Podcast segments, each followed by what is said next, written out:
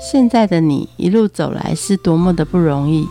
回想过去的每一段，曾经精彩的刹那所化为的永恒。你一贯的任性是前任宠坏你的，成就此刻美好的你是前任送给现任的祝福礼物吗？欢迎收听《谁教会我的一件事》，我是贝大小姐，我是 Rico。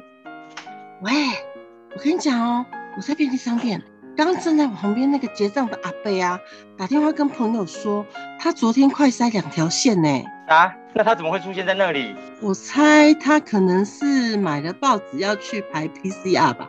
谁管他现在去哪里？那你现在应该去哪里呢？我要回工作室啊！不行不行不行不行，你应该压着阿北去快筛，拜托。为什么是我？因为你现在有跟他有近距离史啊，我跟你没有，拜托拜托，你不要来害我。哎，你文艺上胆哦，那我们的友情就这么脆弱？我现在是一条杠的文艺青年，所以你拜托你留着我一条老命，我日后还可以帮你送药送餐，拜托你保我平安健康，我一定会日后好好照顾你的，好吗？屁啦，光一光一通电话你就给我甩锅了，靠你！我觉得我不如来问一下我们确诊的好朋友楚文，可能还会比较安心一点吧。我们欢迎楚文。嗨，Hello，贝大小姐，还有 Rico，嗨，还有听众朋友，大家好啊。楚文，你确诊当下你打给谁？第一题就这么犀利啊！确诊当下，我其实很想打给 Rico 和贝大小姐啦，但想说不要吓到你们好了。我后来我确诊当下，我是第一个打给我先生。如果说以最近距离接触，一定是他嘛。而且因为确诊当下，因为我是一个妈妈，我下面有两个小朋友，所以我当下第一个想到其实不是自己，我是担心我的小朋友染疫。因为说真的，我已经就是有打三剂疫苗了，所以我当时候确诊的时候啊，其实原本是有感冒的症状，就是开先开始感冒，然后我快筛都是阴性。那我已经快筛了三次阴性之后，有一天觉得感冒快要好的时候，我看到一个我认为他生活非常单纯的朋友在脸书上面说他确诊了，而且他不知道他为什么确诊，他没有接触任何确诊者，但他确诊了。那时候我就突然想到说，那我再快筛一次看看好了。结果就在那个第四次的快筛，我就转阳性了。那个时候我快我的感冒已经快好了，所以我的状况其实不是很严重。所以我其实当下最担心就是我的两个小孩，所以我马上打电话给我先生，第一个通知他，然后第二个去问他我们应该要怎么办，怎么处理小孩。然后我就立刻叫我先生回家啊，然后照顾小孩，因为我就不敢再跟小孩任何接触，然后我就把自己锁在房间里面，然后完全不出去，然后在家里在房间里面对着小孩喊话，说叫他们就离妈妈远一点啊，跟他们解释情况啊，说妈妈现在身上可能有病毒啊，然后反正那个时候真的是一团混乱，很可怕。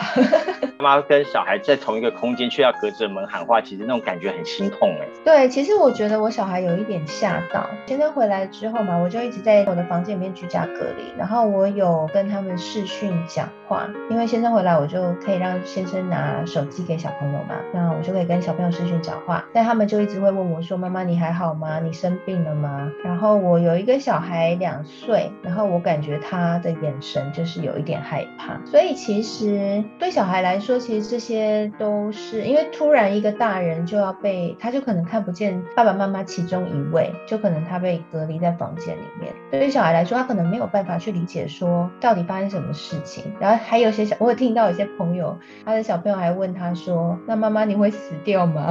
对小朋友其实是很惶恐，觉得对于父母来说真的蛮煎熬的。一方面是要担心自己会被传染给小孩，一方面是自己的身体状况其实也还不好嘛。然后第三方方面是可能还要去安抚孩子的情绪，跟他们解释说，嗯，妈妈生病，然后为什么这一个病我必须不能靠近你们，但是我会好起来。做父母来说蛮煎熬。我那个时候躲在房间里面，真的精神压力超大的，因为还是会咳嗽，还有呼吸不顺的问，然后一边又在想说，我的两个小孩还有我先生，他是在家窝防控，那他们三个要怎么办？然后就在这里帮他们订医疗物资啊，订餐啊，还有去想未来可能会发生什么事情，最坏状况是什么，先做好预备啊。然后但还是压力蛮大的，有偷哭了几次。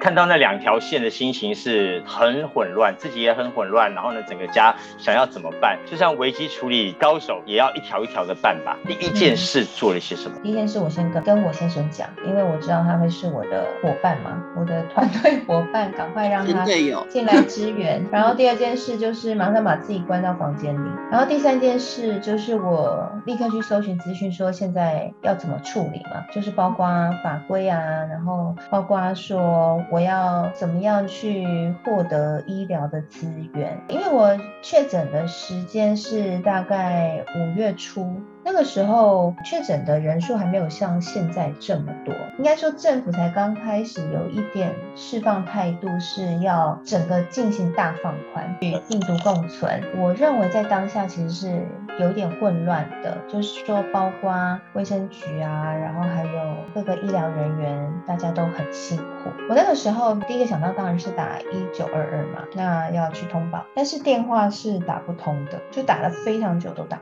就跟我的好朋友讲一下情况，然后问看看大家就分享情报啊，然后现在确诊应该要走什么流程？那个时候的资讯还是蛮混乱的。一一方面是因为政府其实也有更改它的就是确诊，比如说你要居隔几天，那你要做采取什么行动，其实这个政策也是有有做一些调整，所以就会一直有旧版啊、新版啊。但我还蛮感谢我有个朋友，他刚好在高雄市政府工作，市政府他们都会资讯掌握比较快。所以后来他就给我一些版本，然后上政府的网站去看，就有一些流程可以参考。但我我自己后来也有反省啊，我觉得因为当时候我因为打完了三剂，其实我觉得在心态上面确实是放的比较松一点，就我认为说打三剂可能就不会染疫。啊，染疫的风险就不高，那就算染了也是轻症。但是我这一次确诊了之后，我发现说，其实打三剂染疫的人比比皆是，那还是要看你自己的免疫力。那至于你会不会是轻症，其实轻症也有不同程度的差别。因为像我，我可能也算轻症，但是也有医生说我是中重症，因为我后来还有咳血。但是要说真的完全受不了，好像也还好。我只能说，就是就是大家确实不能因为说已经打了疫。然后就想说啊，染疫之后那就在家休息啊，那可能应该也还好啊，说就不会有什么生命危险，应该就就没有去做好一些预先的防范。我觉得这样真的遇到的时候，就会像我当初措手不及。我后来现在我都会跟我朋友讲，我就说，其实如果你真的确诊的话，也不要太恐慌，它其实就跟重感冒差不多啊，只是唯一的差别就在于血氧量，所以一定要为自己准备一台血氧机。好，所以简单来说，其实确诊的感受就跟感冒一样，但是差别就在你可能会呼吸不顺，所以要有血氧机去侦测你的呼吸。那那个时候买血氧机不太好买，所以后来我是请爸爸在高雄帮我买，然后再寄上来。对，那如果说其实我当时候有事先防范的话，事先做好准备的话，我应该早早就。买好放在家里，我就不会那么惊慌。然后当时我才在想说，啊，我需要一台血氧机，要去哪里买？那就会徒增压力。因为在当下其实有很多微胶处理，能少一个压力是一个。刚刚说五月初的时候确诊，那个时候刚好在做一个新闻整体风气的转类点。之前我们听到新闻或者是看到报道的时候，确诊者通通被描写成十大不赦的恶人。对，他可能做了什么错事？他可能接触了谁？他可能去那个乱玩，他可能是乱搞啊，去大宫殿等等的。现在就是，嗯，每个人空气中都会有啊，正常的，你家人都会有，好好休息就好。你刚好在这两个时代的中间点，中间没错。你会不会想说，到底谁给我的？我该怪谁？我该怨谁？然后资讯又在这么混沌的时候，你选择了做些什么事情来放下自己？我先说，我当时候知道自己确诊的时候，其实我一开始是很害怕。怕别人知道我确诊，而且我也很担心，说，呃，就是邻居啊，或者是我的孩子在学校会不会被排挤？因为就像刚刚 Rico 讲的，在前一阵子，台湾才以防疫就是完全加零这样的一个状态傲视全球嘛，对 不对？就是以此为荣耀，然后把只要是确诊的人，就是如果你没有好好的说明你的接触史等等的，你就可能会变成，嗯，叫类似像罪人啊之类的那。种氛围，所以我那时候刚染疫的时候，其实很担心会呃被歧视啊，也不能说被歧视啦，就是被污名化，然后被怀疑。所以其实那时候我就是非常担忧，但是我很感谢我一个朋友，就我那时候心情很差，然后我就打给他，我一个教会的朋友。然后他为我祷告，那他安慰我一句话，他说他在台北，他说他们随时也觉得自己可能会确诊，然后他认为这一波其实就像下雨一样，那每个人都有可能会被淋湿，那只是你有没有淋到那个雨而已。那我觉得他这句话蛮安慰我。的，就是让我觉得说好像不是我的错啦，因为我觉得染疫的时候都会很担心，第一会觉得自己做错什么，然后第二又会认为说自己会造成别人的麻烦，或是说会不会害别人也染疫，那如果一旦造成什么三长两短就惨了，所以心理压力真的会很大。经过我朋友那样子跟我说以后，我心里有比较释怀，然后再加上我很感谢我们大楼的管理员，就他听到我们确诊了之后，其实并没有对我们有任何的，就应该说他知道我们确诊之后，他非常的帮忙我们，在居隔期间的送餐，那他都义不容辞的帮我们送到门口。然后我还有一个邻居，那他也非常乐意的帮我们就是送物资。然后我就觉得，其实，在疫情期间，大家很容易人与人之间会拉开很大的距离，会更冷漠，会更恐慌，因为每个人都担心染疫。但是真的是爱吧，我很难讲那感受。那很像这个疫情让所有人的关系都像结冻一样，就每个人之间都像冰块，然后结着一个膜。但怎么样可以打破这样的关系？就可能疫情它本身没有可怕成这样，可是我们因为害怕而彼此之间有这样的一个膜和隔阂。那怎么样可以打破？就是爱啊，付出关心和爱。我觉得蛮好玩，就是因为我公布了我确诊的这个消息之后，结果后来就陆续有一些朋友确诊，他们都会私讯我说怎么办？我也确诊了。后来我就成为他们咨询的对象，我觉得这样也蛮好的。我觉得大家口罩戴了三年了，保持安全距离也三年了，多也没有办法近距离的接触拥抱，所以刚刚说的彼此的爱开始重新思考了，是不是都有一些距离？也有人人防谍的感觉，所以当你如果没有告诉大家，你也不知道大家的人情温暖，警卫会对你好还是不好，邻居会对你歧视还是不歧视，你是什么样的勇气决定在公布出来？尤其一个公众人物，甚至还在这些粉砖发布。嗯，我觉得，我觉得我那时候会公布，其实基于一个考量，就是希望分享我的经验，可以帮助到需要的人。因为当时候我在确诊的时候，其实内心是很恐慌。的，其实刚刚 Rico 也有提到，我自己过去是做媒体出来的，我们掌握资讯的能力其实算是这是我们工作的一部分。那即便如我这样子，我都会觉得资讯混乱，觉得恐慌，觉得心理压力很大。那何况是不是跟我同样工作的人呢？是不是会更担忧、更害怕？所以我自己经历过这一些，我就所以我就希望我可以分享出来，然后让跟我有同样遭遇的人，起码在心理上他得到一个安慰，说，哎，他。不奇怪，就朱楚文也得了，他不是很养生吗？结果他也中了，哈哈哈。但没关系，有人陪我。然后第二就是我把我所知道的、我经历到的分享给你，给你做一个参考。我觉得我们说做一个公众人物，或是成立一个粉砖，那它的目的是什么呢？不就是希望，呃，要么你你给对方正确的资讯，要么你就是给一些正面的能量，可以帮助到一个是一个嘛。就是反正我我虽然有网友不认识，但是透过这个管道，我可以告诉最多的人。我为什么有这个勇气？还有一个，我觉得是我的想法的问题，还有个性啊。就像我刚刚描述的，我觉得人与人之间因为疫情变得很冷漠、很隔阂，好像彼此有一个冰块。那在关系当中，我一直都觉得，如果说要破冰，那就是只要有一个人愿意去把这个冰破掉，走出那一步，那就可能会有不一样的结果。所以我认为，我觉得我就当那个去破冰的人吧。所以我就把它破出来了。发布出来之后，大家对你的反应呢？总有些公众人物有会遭到一些言语攻击、酸言酸语吗？有没有什么委屈的地方？我觉得我蛮幸运的，就是我的粉丝们留言给我都是满满的鼓励和安慰。我在想，是我特别幸运吗？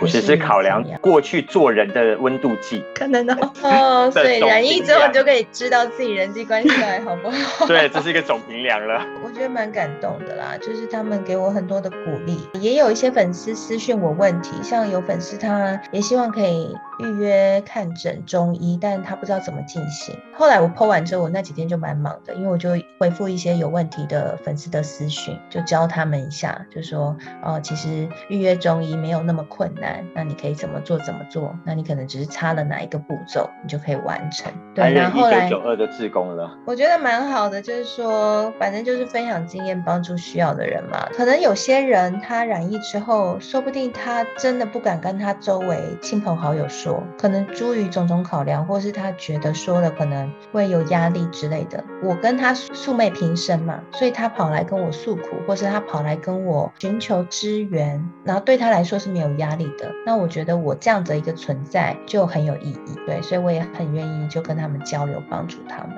所以休养的期间根本没有休养到，继续帮助。对，其实蛮忙的。对，这样的两三周，人生突然有一个小顿号，这个时候在思考哪些事？我我有一个很大的一个思考，但是我觉得我讲出来应该会被大家就是笑成一片。我也是一个蛮妙的咖。我的结论就是，我觉得人生啊，应该要定期看韩剧。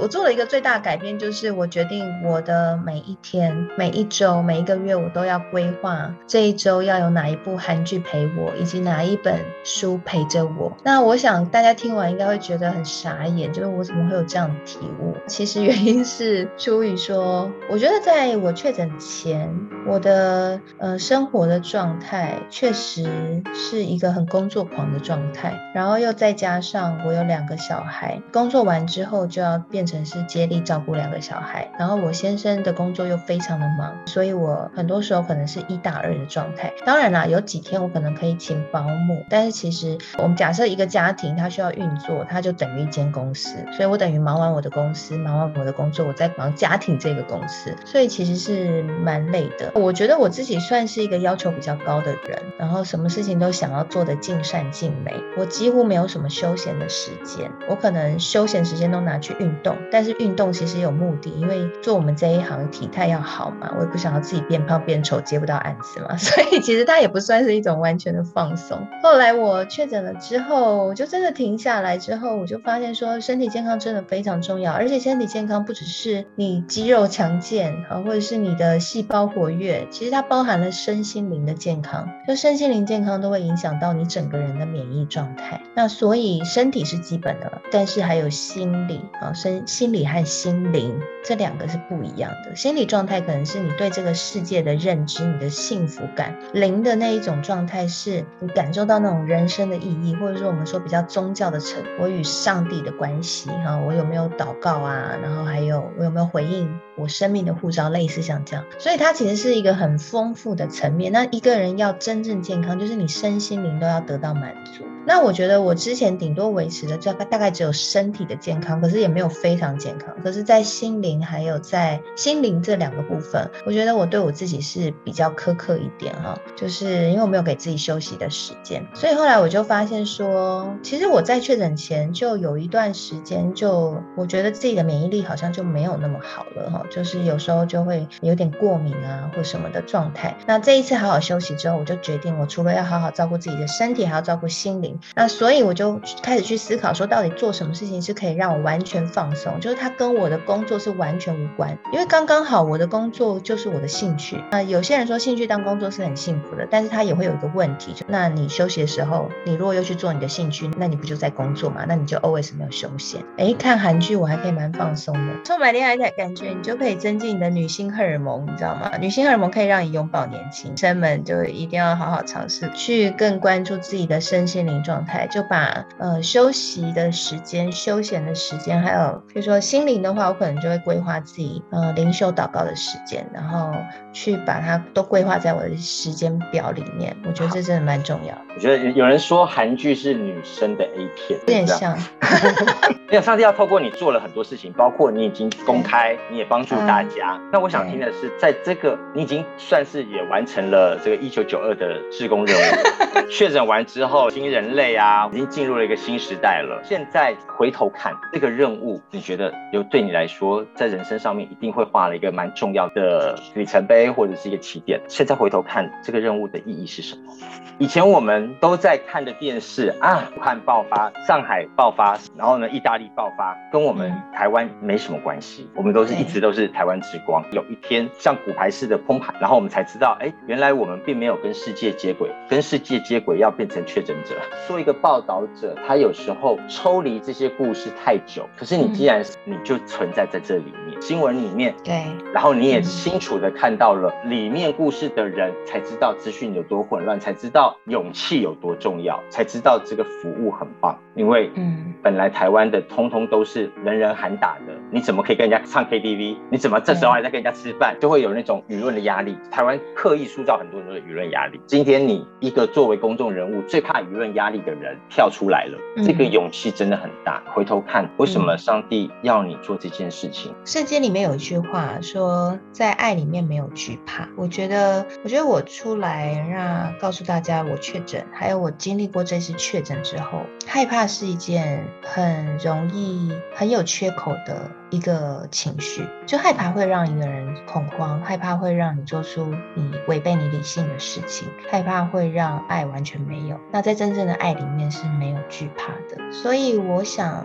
我觉得刚刚 Rico 你问这个问题问得非常的好，好像在写电影一样，突然让我感受去重新思考说，对，那我刚好身为一个新闻人物，好像参与了一个时代很重要的一件事情，到底代表着什么样的意义？我们好像你确诊完了以后，就进入到一个新的时代。我们就是在一个后疫情的时代。我想这一波的 Omicron 结束之后，还会有各种不一样的病毒会出现。你永远没有一个结束的一天。那我们能做什么？我们能做的就是让自己充满爱吧，让自己有爱自己和爱别人的能量，然后不要去因为害怕而做了伤害自己和伤害别人的事情。我觉得面对这样的一个充满变化的时代，就是后疫情这样的一个时代，好像也只能这样子去回应这个时代给我们的压力，不然会过得非常的辛苦。我们没有办法决定大环境会变成什么样子，但是我们可以决定自己怎么样去面对大环境给我们的挑战。那我想。解套的方法，我能够想到的，自己经历到的，大概就是这个样子，就是用爱去对抗这一切，好好爱自己，然后试着去爱别人，不要因为害怕让彼此出现一些后悔的事，这样子。谢谢。节目最后，我们一起来欣赏卢广仲带来的几分之几。我们下次见，拜拜。风继续吹，世界继续作业，那么。确定，我知道那就是你。